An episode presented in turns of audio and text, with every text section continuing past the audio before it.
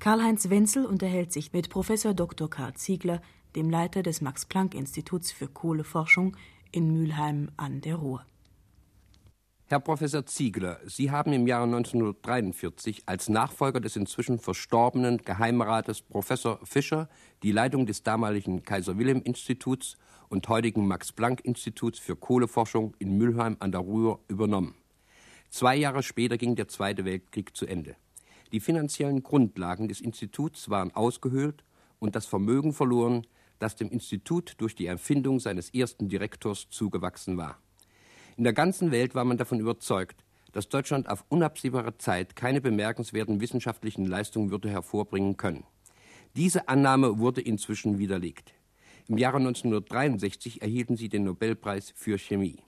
Besonders bemerkenswert aber erscheint mir, dass sie der erste deutsche Nobelpreisträger sind, der für Leistungen ausgezeichnet wurde, die erst nach dem Zweiten Weltkrieg in einem deutschen Institut erarbeitet worden sind.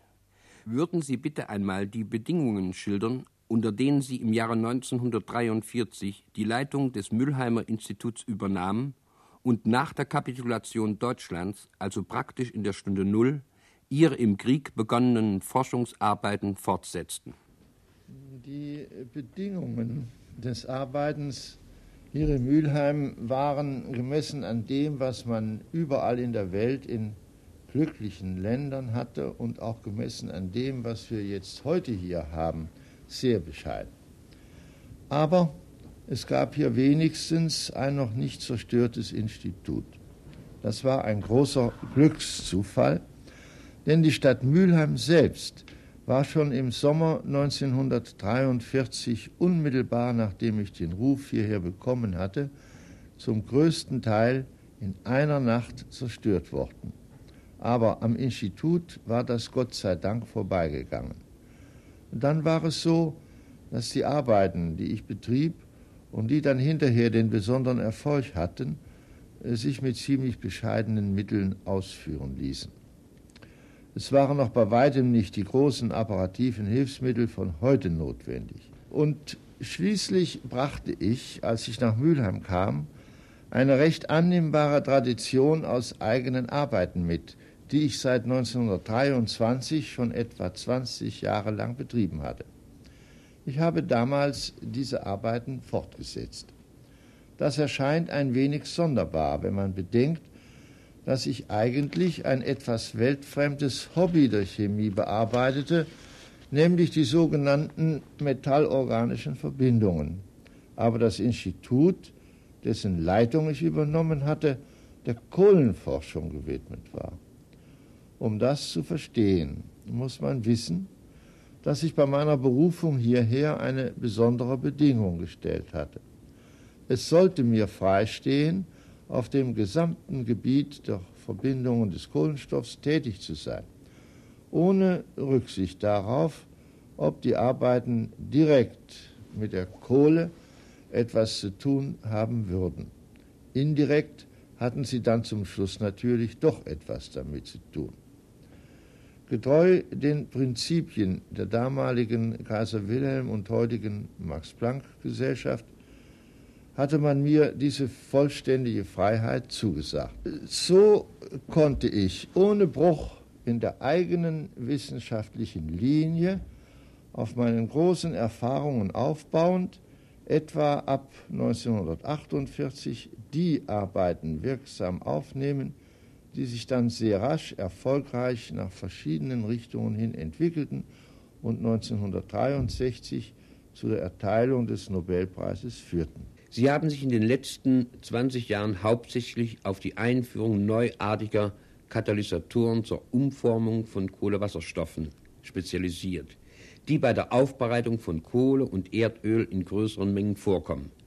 Waren diese speziellen Erkenntnisse zunächst auch nur Nebenprodukte grundlegender Arbeiten? Wir sind im Rahmen der schon erwähnten Arbeiten über metallorganische Verbindungen darauf gestoßen, dass diese Stoffe entweder selbst oder in bestimmten Kombinationen und mit bestimmten Zusatzstoffen zusammen außerordentlich wirksame Katalysatoren für eine Reihe von Vorgängen sind.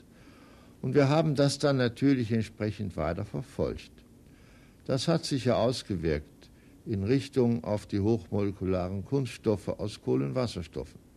Das Polyethylen gehört dazu, das Polypropylen, kautschukartige Verbindungen, die dann auch der Kollege Natta in Mailand, der zusammen mit mir den Preis in Stockholm erhalten hat, aufbauend auf unseren Arbeiten erarbeitet hat. Das hat sich daraus ergeben. Und natürlich gibt es in dem Zusammenhang nicht nur technische Anwendungen, sondern auch vielfältige, hochinteressante, wissenschaftlich wichtige Forschungsgebiete, denen wir uns auch zugewandt haben. Das Wechselspiel zwischen den technisch wichtigen Nebenprodukten und den für uns wichtigeren, wissenschaftlich interessanten Hauptprodukten brachte eine fruchtbare gegenseitige Anregung und es hat immer das eine das andere getrieben. Katalysatoren sind heute bereits ein geläufiger Begriff. Das Wort Katalyse kommt aus dem Griechischen und heißt so viel wie Auflösung. In unserem Falle ist damit die Erscheinung gemeint, dass chemische Reaktionen durch besondere Stoffe in ihrer Ablaufgeschwindigkeit beeinflusst oder in bestimmte Bahnen gelenkt werden. Diese besonderen Stoffe, die Katalysatoren, haben nun die Eigenschaft, durch die Reaktion selbst nicht verbraucht zu werden oder keiner dauernden Veränderung ausgesetzt zu sein. Das heißt, sie wirken scheinbar nur durch ihre bloße Gegenwart. Diese Katalysatoren wurden immer wieder als die Zauberstäbe der Chemiker bezeichnet. Wenn auch niemand dabei an Zauber im abergläubischen Sinne denkt, so verbirgt sich doch wohl hinter dieser Mystifizierung exakter wissenschaftlicher Vorgänge die durchscheinende Hoffnung, dieses Gebiet, das bislang keinesfalls erschöpfend erforscht worden ist, könnte noch viele gegenwärtig nur latent wissenschaftliche und praktische Überraschungen bereithalten. Man kann diese Frage nach zwei Richtungen hin beantworten. Und das hängt davon ab, mit welcher Art Katalysatoren man es zu tun hat. Es gibt außerordentlich vielfältige und ganz grundverschiedene Arten. Bei einer ganzen Reihe von ihnen, und auch in unserem Gebiet gibt es solche, weiß man ganz genau, was passiert und wie diese Stoffe wirken. Da ist gar nichts Geheimnisvolles dabei. Es gibt, das ist richtig, auch noch sehr große, weite Gebiete in der Katalyse, wo man die häufig erstaunlichen Wirkungen sieht, aber noch nicht sagen kann, was sich im Einzelnen abspielt. Und insofern also ist der Vergleich mit einem Zauberstab richtig.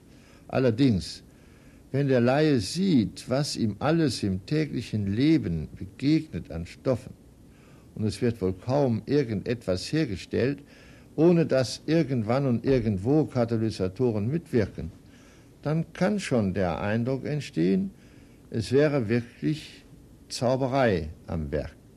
Aber es geht alles mit natürlichen Dingen zu. Herr Professor, darf ich Sie bitten, einmal einen der einfachsten Vorgänge zu beschreiben, bei denen Katalysatoren eine Rolle spielen. Vorgänge, die sich täglich und stündlich vollziehen, an denen wir sogar körperlich beteiligt sind.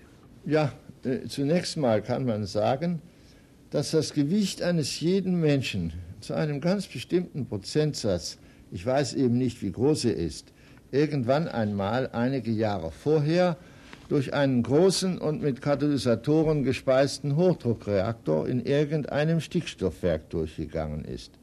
Insofern nämlich, als ja die menschliche Ernährung heute nur dadurch sichergestellt werden kann, dass wir die Äcker erheblich düngen und ihnen Stickstoff zufügen.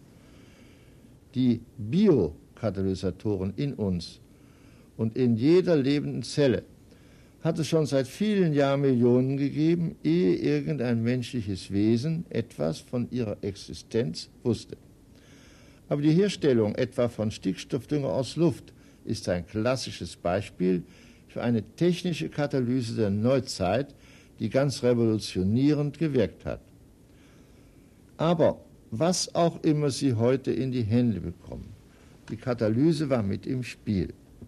Wenn Sie Benzin im Auto verfahren, dann ist das Benzin zum großen Teil mit Hilfe von Katalysatoren aus Rohöl hergestellt worden. Ohne Katalysatoren keine Raffination von Erdöl zu vernünftigen Treibstoffen. Die vielen, vielen Kunststoffe, denen Sie tagtäglich begegnen, Es gibt keinen von ihnen, bei dessen Herstellung nicht mehrfach, und zwar sowohl in den Vorstufen als auch in der Herstellung des endgültigen Kunststoffs, Katalysatoren wirksam werden. Gerade das, was hier im Institut gemacht worden ist und in der Herstellung bestimmter moderner Kunststoffe äh, gegipfelt hat, das betrifft ja solche hochwirksamen und sehr spezifisch wirksamen Katalysatoren. Herr Professor, ich weiß, dass Sie in früheren Vorträgen Ihre Arbeit häufig mit der eines Baumeisters verglichen haben und Ihre Arbeitsmaterialien mit einem Baukasten. An diesem Vergleich mit dem Baukasten äh, ist schon etwas Richtiges daran. Denn der Chemiker heute beherrscht natürlich vollständig seine Bausteinchen, also die Atome beziehungsweise etwas größeren Aggregate, die Moleküle. Und er weiß, welche grundsätzlichen Verbindungsmöglichkeiten da bestehen und was sich überhaupt grundsätzlich machen lässt. Aber der Vergleich stimmt insofern nicht, als man bei einem Baukasten natürlich die einzelnen Steine nehmen und zusammensetzen kann.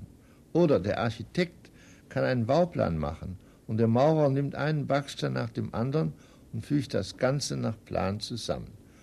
So geht es natürlich nicht, denn wir können ja diese Bausteinchen nicht anfassen, dazu sind sie viel zu klein. Obwohl sie existieren, obwohl man ihre Größe genau kennt und ungefähr alles und jedes weiß, was es über sie überhaupt zu wissen gibt. Nur mit dem einzigen Unterschied, sie sehen sie nicht selbst. Dieses Bauen geht also so vor sich, dass man die Fähigkeiten der feinsten Bausteine von allein miteinander sich zu verbinden ausnutzt. Die Kunst besteht darin, herauszufinden, wie man durch äußere Einflüsse, also etwa durch Wahl von Temperaturen von Druck und von allen möglichen anderen Einflüssen, auch vom Zusammenbringen richtig ausgewählter Bausteine und so weiter, seinen Baukasten dazu bringen kann, von alleine das zu tun, was man von ihm haben will. Das ist die eigentliche Kunst des Chemikers. Wir erleben ja alle Tage, dass ganz kühne architektonische Gebilde erst möglich werden durch irgendeine Neuerung im ganzen Bauwesen. Und darin besteht dann auch der Fortschritt des Chemikers in seinen Hilfsmitteln der chemischen Reaktionen und der Katalysatoren.